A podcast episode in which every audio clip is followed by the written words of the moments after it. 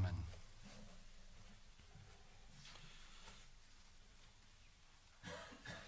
Wir fahren fort mit unserer Reihe über den Heidelberger Katechismus, eine Zusammenfassung der Lehre unserer Gemeinde, aber auch letztlich nichts anderes als eine Erklärung des christlichen Glaubens, eine Erklärung an dieser Stelle, wo wir sind, des Glaubensbekenntnisses, des apostolischen Glaubensbekenntnisses.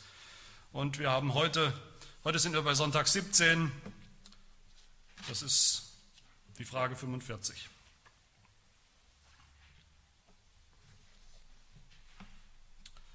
Und die Frage lautet, was nützt uns die Auferstehung Christi? Und die Antwort erstens, Christus hat durch seine Auferstehung den Tod überwunden, um uns an der Gerechtigkeit Anteil zu geben, die er uns durch seinen Tod erworben hat. Zweitens, durch seine Kraft werden auch wir schon jetzt erweckt zu einem neuen Leben. Und drittens, die Auferstehung Christi ist uns ein zuverlässiges Pfand unserer seligen Auferstehung.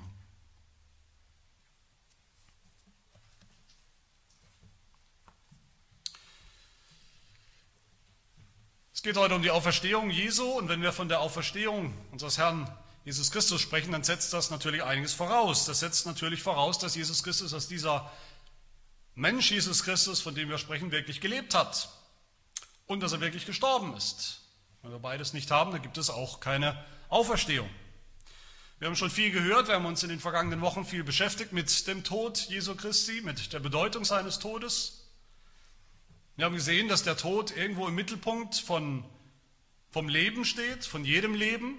Kein Leben endet nicht im Tod. Kein, keiner ist nicht konfrontiert mit dem Tod um uns herum, ob wir wollen oder nicht. Und das ist, gewissermaßen ist das die schlechte Nachricht, mit der wir anfangen oder anfangen müssen. Wir haben aber auch gesehen, dass der Tod, ein Tod, der Tod Jesu im Mittelpunkt des Evangeliums, also der Lösung des Problems des Todes steht.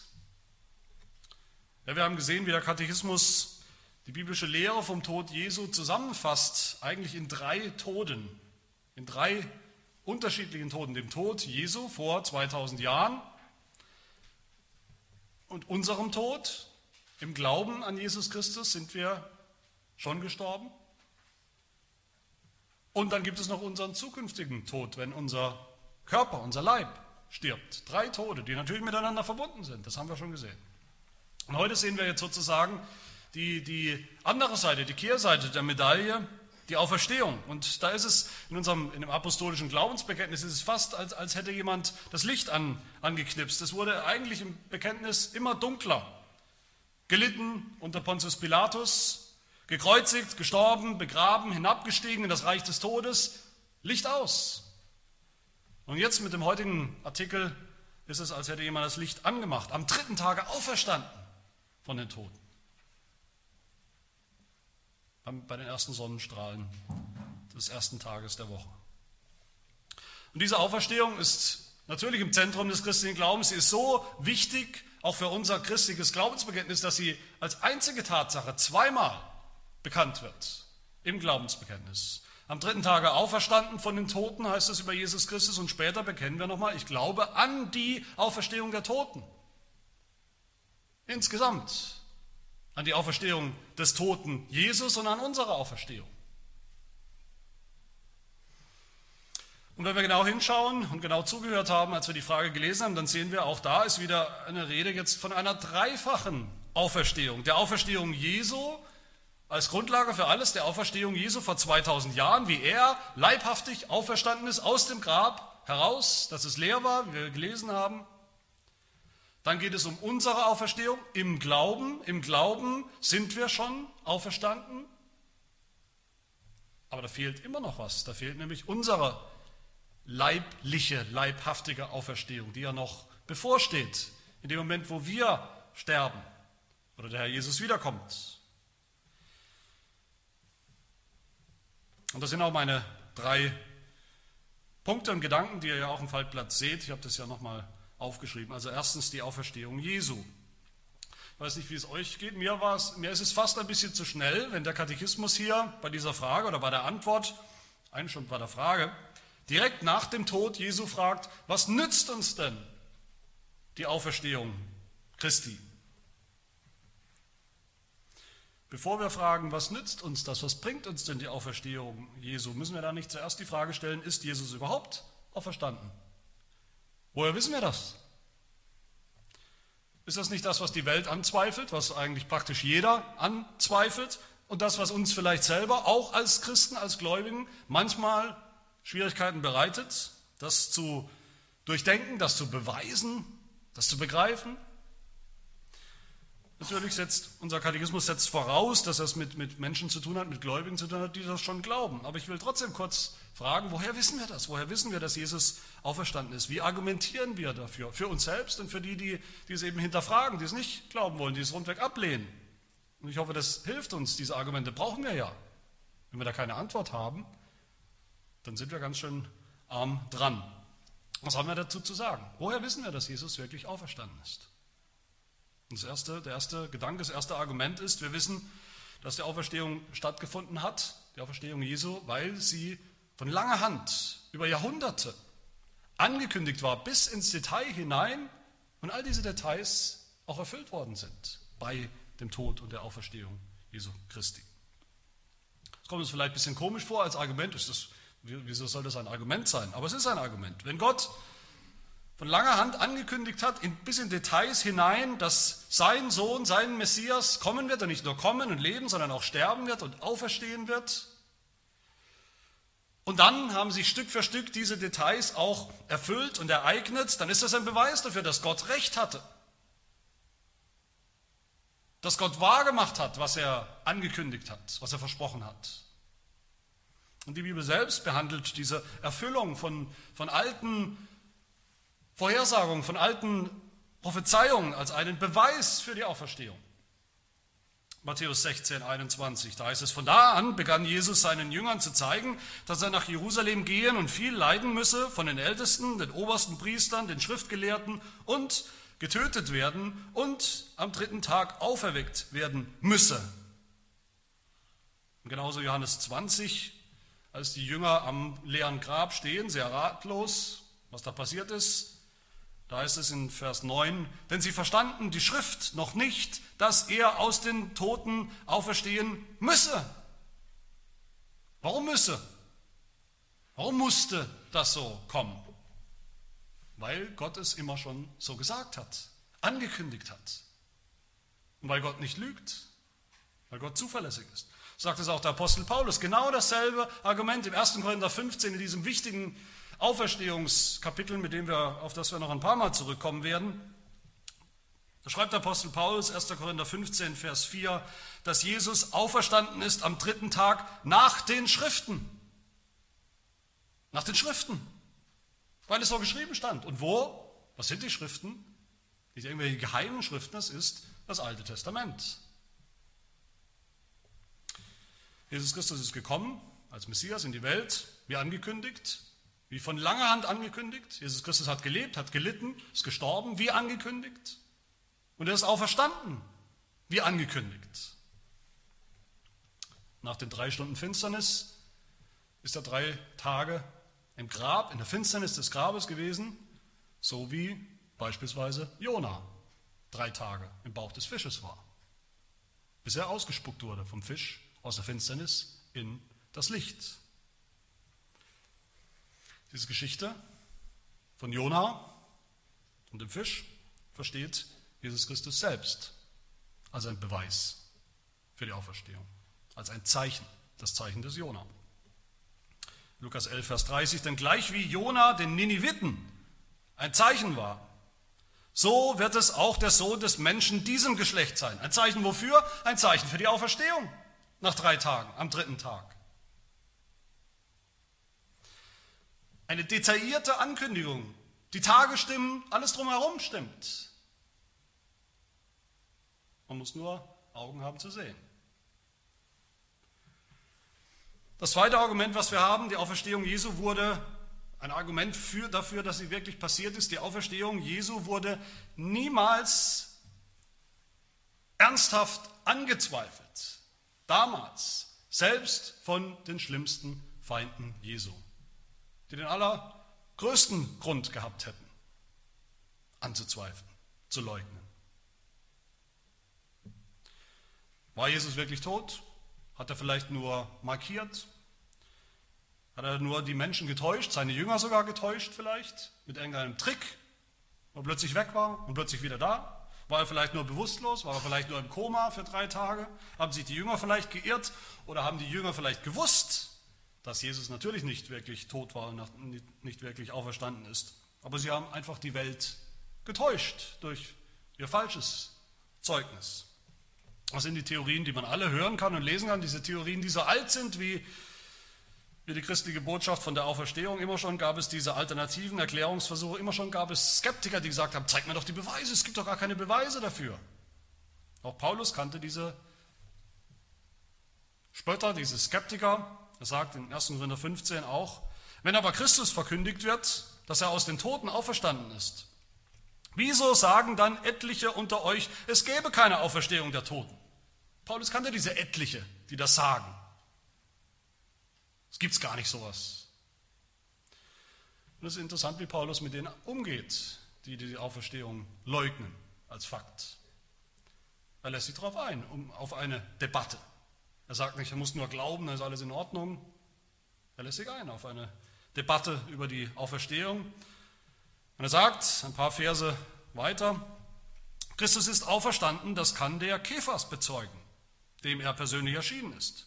Und die zwölf Jünger und die Apostel. Und dann gibt es noch mehr als 500 Zeugen, die alle den Auferstandenen gesehen haben zwischen Ostersonntag und Himmelfahrt.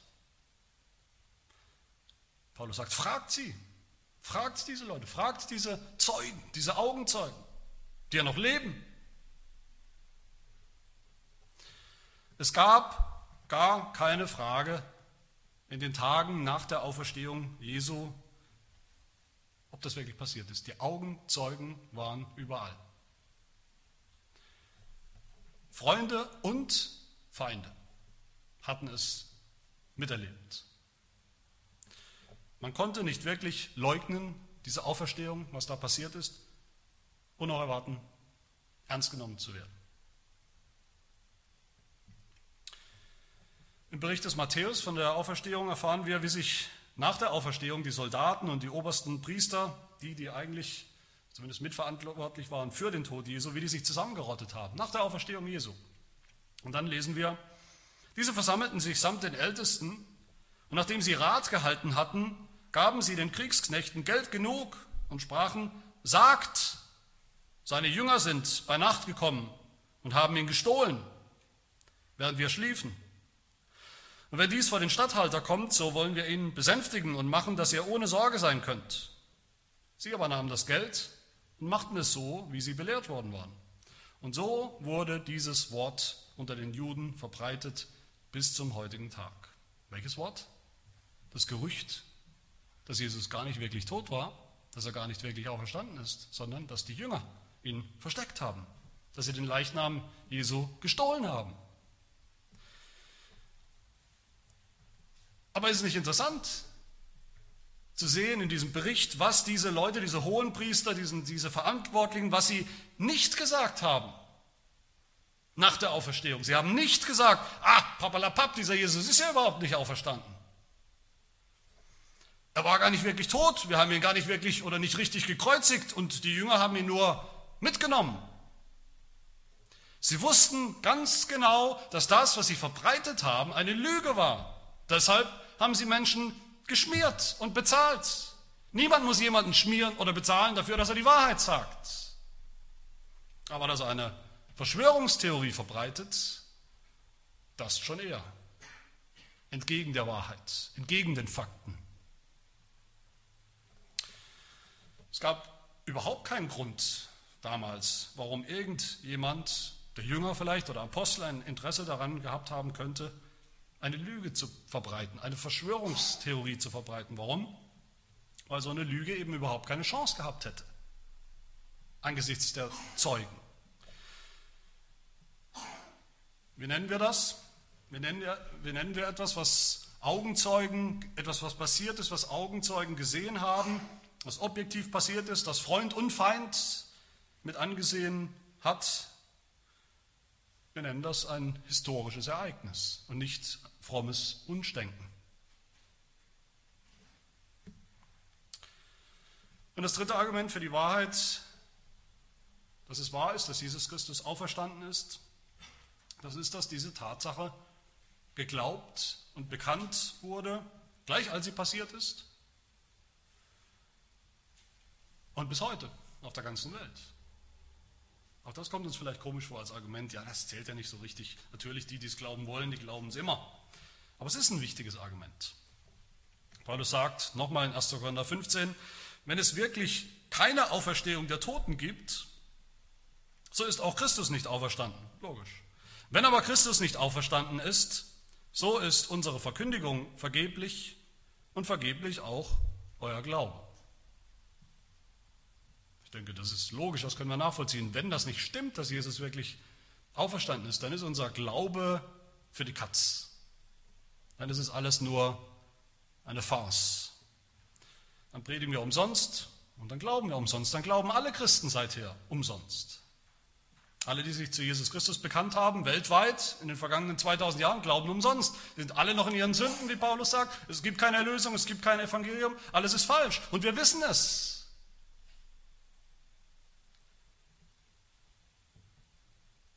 wenn wir diese Lüge, wenn es eine Lüge gewesen ist von Anfang an. Aber dann setzt Paulus dagegen, nun aber ist Christus aus den Toten auferweckt. Er ist es, ob wir wollen oder nicht. Und jeder weiß es. Jeder kann es nachprüfen zu seiner Zeit.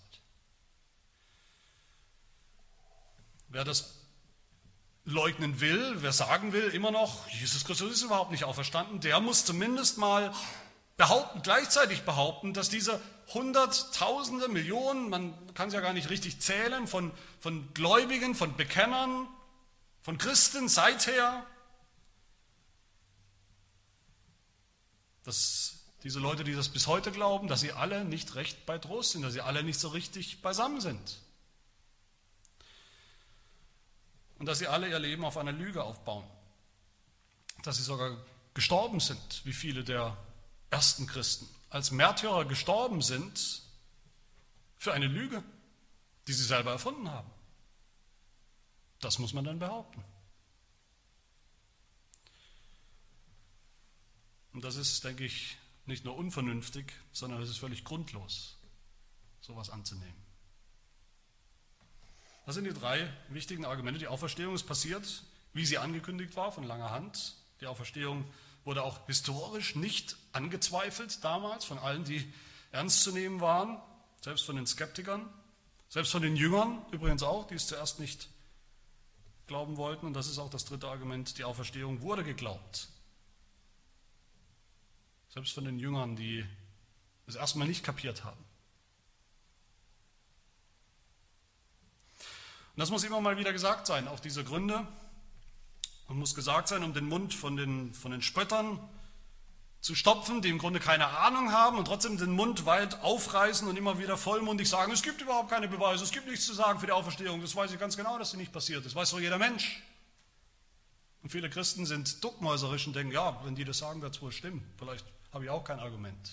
Vielleicht gibt es gar kein Argument. Doch, das gibt es. Und auch für uns sind diese Argumente wichtig, um uns zu vergewissern und zu versichern. Es gibt gute Gründe und Argumente für diese Auferstehung Jesu. Es ist nicht nur frommes Wunschdenken. Wir wünschen uns, dass es passiert ist. Nein, das reicht nicht. Und erst dann können wir, erst jetzt können wir zu der eigentlichen Frage unseres Katechismus kommen. Was nützt uns all das? Erst wenn wir wissen, es ist wirklich passiert. Was nützt uns das? Was bringt es? Diese Auferstehung Jesu vor 2000 Jahren die wirklich passiert ist. Und die erste Antwort, die unser Katechismus gibt, erstens, Christus hat durch seine Auferstehung den Tod überwunden. Das ist vor 2000 Jahren passiert. Jesus hat den Tod überwunden. Diesen schlimmsten aller Feinde.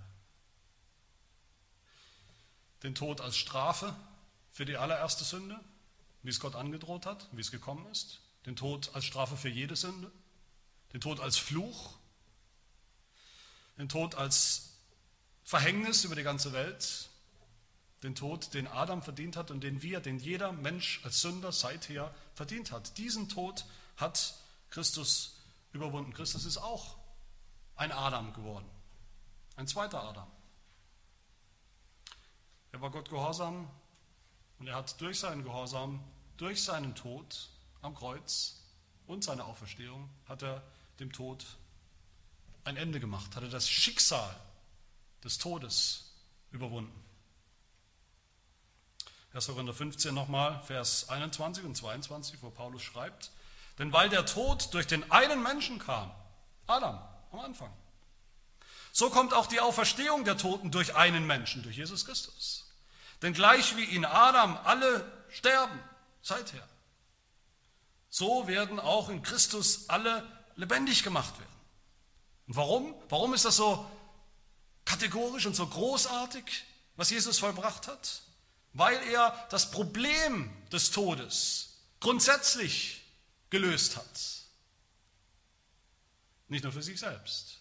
Er ist nur, nicht nur für sich selbst auferstanden, sondern für uns, für die Seinen. Der Tod ist verschlungen in Sieg, sagt der Apostel Paulus später im Kapitel. Tod, wo ist dein Stachel? Totenreich, wo ist dein Sieg? Der Tod ist überwunden. Jesus hat ihn überwunden. Auch nachdem Jesus auferstanden ist, sterben Menschen noch, sterben auch wir noch. Auch die, die an ihn glauben, sterben noch. Wir sterben noch eines, eines körperlichen, eines leiblichen Todes sterben wir noch. Aber wie wir gesehen haben, auch in den letzten Fragen des Katechismus, das ist nicht mehr die Strafe, das ist nicht mehr der Fluch, den wir erleben. Das ist nicht ein Bezahlen für unsere Sünde, sondern das ist der Eingang ins neue Leben, ins ewige Leben, zur Auferstehung. Das ist der Weg, die Pforte zur Auferstehung. Und das heißt, der erste Nutzen für uns aus der Auferstehung Jesu ist, Jesus Christus hat den Tod an sich, diesen schlimmen Feind, der Menschen, diesen schlimmen Feind von uns ein für allemal besiegt und überwunden. Wir gehen jetzt auf unseren Tod, leiblichen Tod, ganz anders zu. Zweitens, die zweite Auferstehung, von der wir hören, ist unsere eigene, unsere geistliche Auferstehung. Zweitens heißt es im Katechismus, durch seine Kraft werden auch wir schon jetzt erweckt zu einem neuen Leben. Da geht es um, um das Jetzt und, und hier und heute. Nicht vor 2000 Jahren, sondern was, was ist es jetzt? Was haben wir heute für einen Nutzen von der Auferstehung? In dem Moment, wo wir glauben, in dem Moment, wo wir glauben an Jesus Christus, macht Gott uns eins mit Christus. Das heißt, in allem gilt für uns das, was für Jesus Christus gilt. Für den Gläubigen gilt das, was für Jesus Christus gilt. Sein Tod ist unser Tod. Seine Auferstehung ist im Glauben unsere Auferstehung. Im Johannesevangelium Kapitel 11 lesen wir, wie Jesus den Lazarus von den Toten auferweckt, wie er also eindeutig die Macht und die Kraft hat, Tote aufzuerwecken vom, äh, aus, aus dem Tod.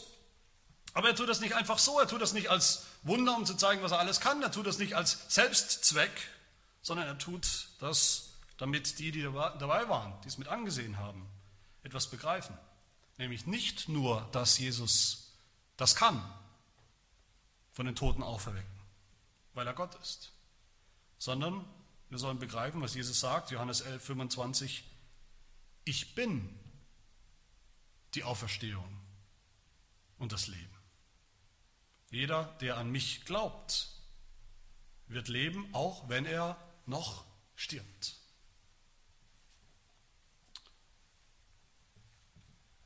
Wer glaubt an Jesus Christus, an die Auferstehung, der ist schon auferstanden, geistlich. Eben waren wir noch Sünder, eben waren wir noch tot in unseren Sünden, und jetzt im Glauben sind wir lebendig geworden vor Gott. Sagt Paulus in Epheser 2, Gott hat auch uns, die wir tot waren durch die Übertretungen, mit dem Christus lebendig gemacht. Das hat er schon. Hat uns mit auferweckt und mitversetzt in die himmlischen Regionen in Christus. Das hat er schon getan. In dem Moment, wo wir uns im Glauben mit Jesus Christus verbunden haben, hat er das schon getan. Ist diese unsere geistliche Auferstehung schon passiert. Ein für alle Mal. Nicht mal mehr, mal weniger. Römer 6 macht Paulus eine ganz einfache Gleichung. Römer 6, Vers 8. Wenn wir aber mit Christus gestorben sind, so glauben wir, dass wir auch mit ihm leben.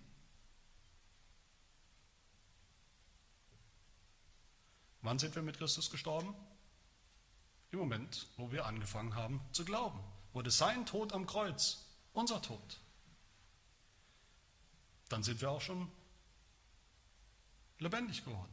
Wenn wir mit ihm gestorben sind, werden wir auch mit ihm leben. Christen leben schon jetzt als auferstanden, geistlich auferstanden, in der Kraft der Auferstehung, die Jesus uns schenkt. Kolosser 3, Vers 1. Wenn ihr nun mit Christus auferweckt worden seid,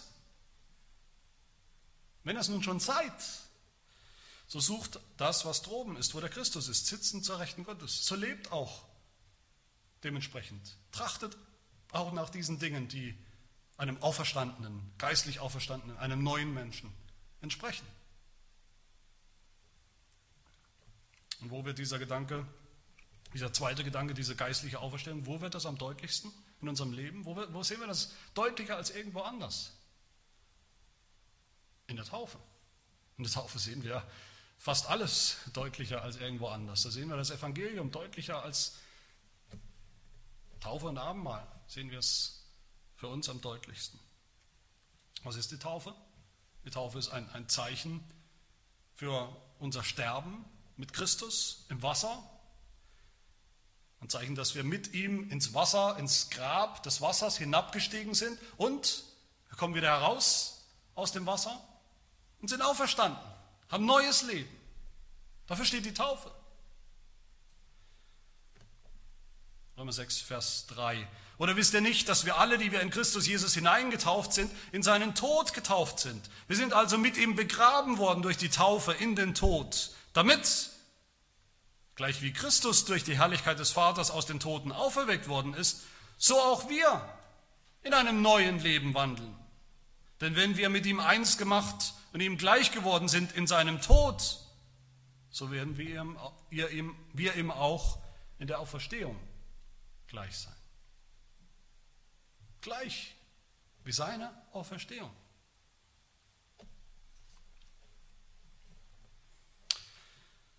Noch ist das etwas, mit dem wir zu schaffen haben, mit dem wir auch noch länger zu tun haben. Noch ist das ein, ein Prozess. Wir sind schon geistlich auferweckt worden.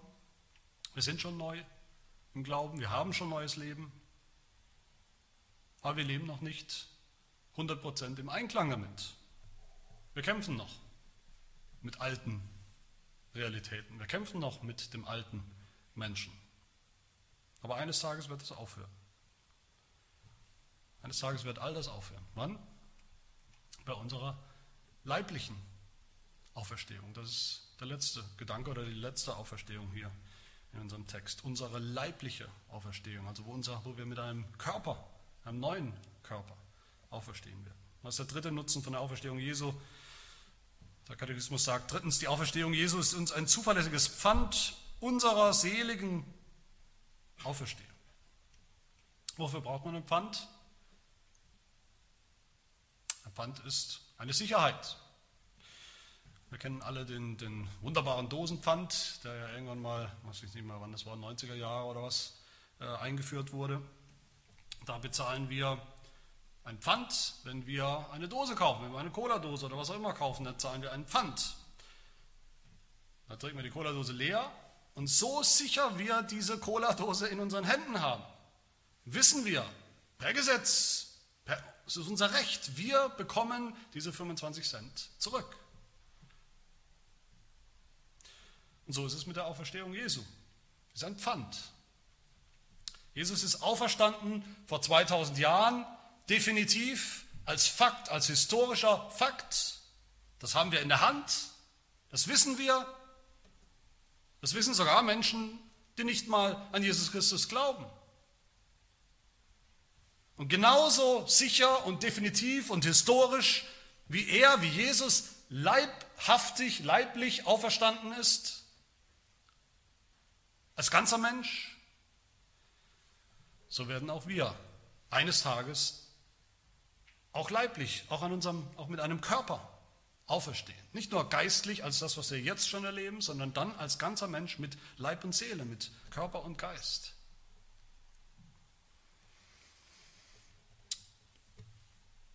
Im Neuen Testament gibt es eine Geschichte, eine, eine Randnotiz fast, die wir gerne, die wir lesen, die wir immer wieder lesen. Klassischer Karfreitagstext vielleicht, die wir wahrscheinlich immer lesen, aber denke ich kaum begreifen. Im Bericht von der Kreuzigung Jesu Matthäus 27, da lesen wir, wie Jesus starb am Kreuz, wie er den Geist, seinen Geist aufgab und dann direkt danach lesen wir Matthäus 27, Vers 52. Und die Gräber öffneten sich und viele Leiber der entschlafenen Heiligen wurden auferweckt und gingen aus den Gräbern hervor nach seiner Auferstehung und kamen in die heilige Stadt und erschienen vielen. Wie oft haben wir schon darüber nachgedacht, was das bedeutet? Jesus ist gestorben und ist auferstanden. Ja, aber was? Viele sind aus den Gräbern aufgestiegen und sind nach Jerusalem marschiert? Was ist denn da passiert?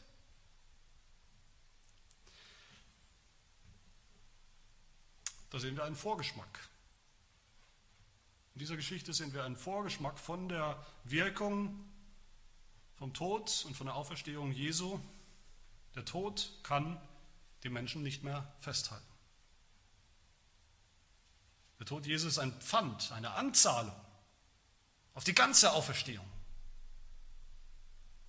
Seine Auferstehung war der Grund dafür, dass diese Menschen auch leibhaftig auferstanden sind. Und seine Auferstehung wird der Grund dafür sein, dass wir auch gewiss, sicher auferstehen werden, als ganze Menschen. Nicht als geistliche Idee.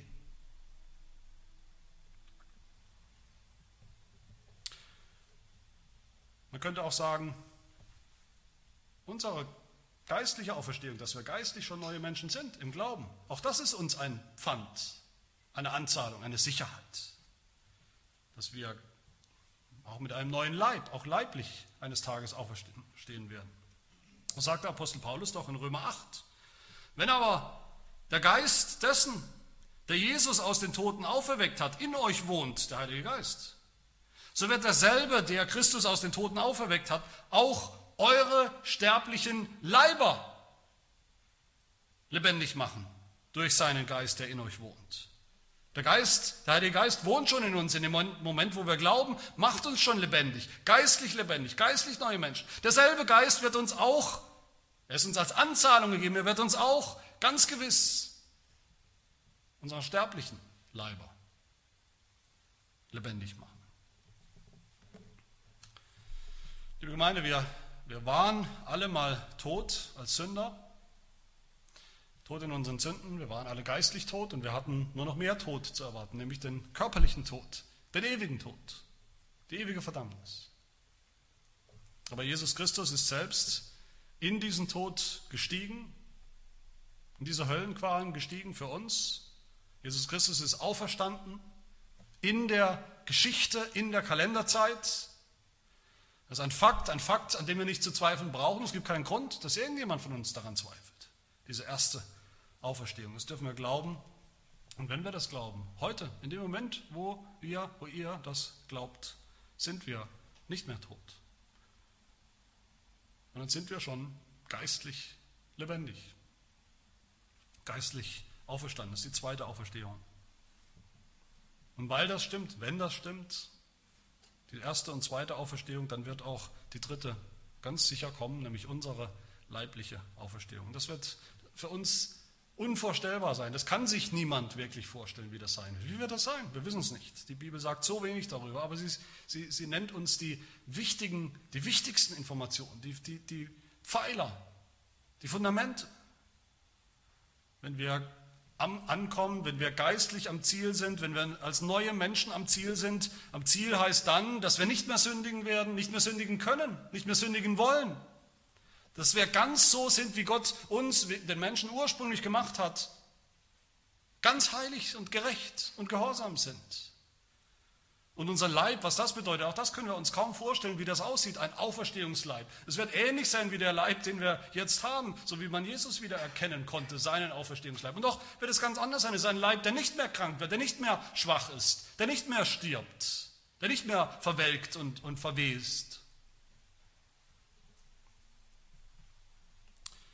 Wenn wir so vor Gott stehen werden, und ewige Gemeinschaft mit ihm und, und miteinander haben werden, als vollendete, heilige Gläubige. Das können wir uns kaum vorstellen. Aber das ist die dreifache Auferstehung, von der unser Katechismus spricht und von der das Wort Gottes spricht, wie wir gesehen haben, die in Wirklichkeit nur die eine Auferstehung ist, so wollen wir und können wir auch von Herzen bekennen. Ich glaube an die Auferstehung der Toten und das ewige Leben. Amen. Wir wollen beten. Herr unser Gott, wir wissen nur allzu gut, wer wir einmal waren, nämlich tot. Tot im Geist, obwohl wir uns natürlich für lebendig empfunden haben, als wir deine Feinde waren, als wir Sünder, Sünder waren. Und auch heute sind wir uns schmerzlich bewusst, Herr, wie oft wir nicht leben, wie es den Menschen entspricht, die zu dir gehören, die schon geistlich neu und schon auferstanden sind. Oft trachten wir nicht nach dem, was droben ist, wo Christus ist, der Auferstanden, sondern nach all den Dingen, die hier unten sind, als Teil der alten Schöpfung der Welt, die vergeht.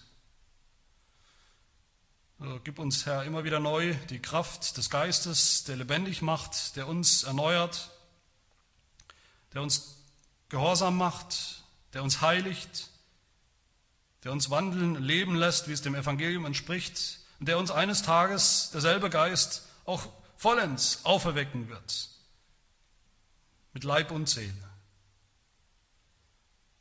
Das bitten wir zu deiner Ehre.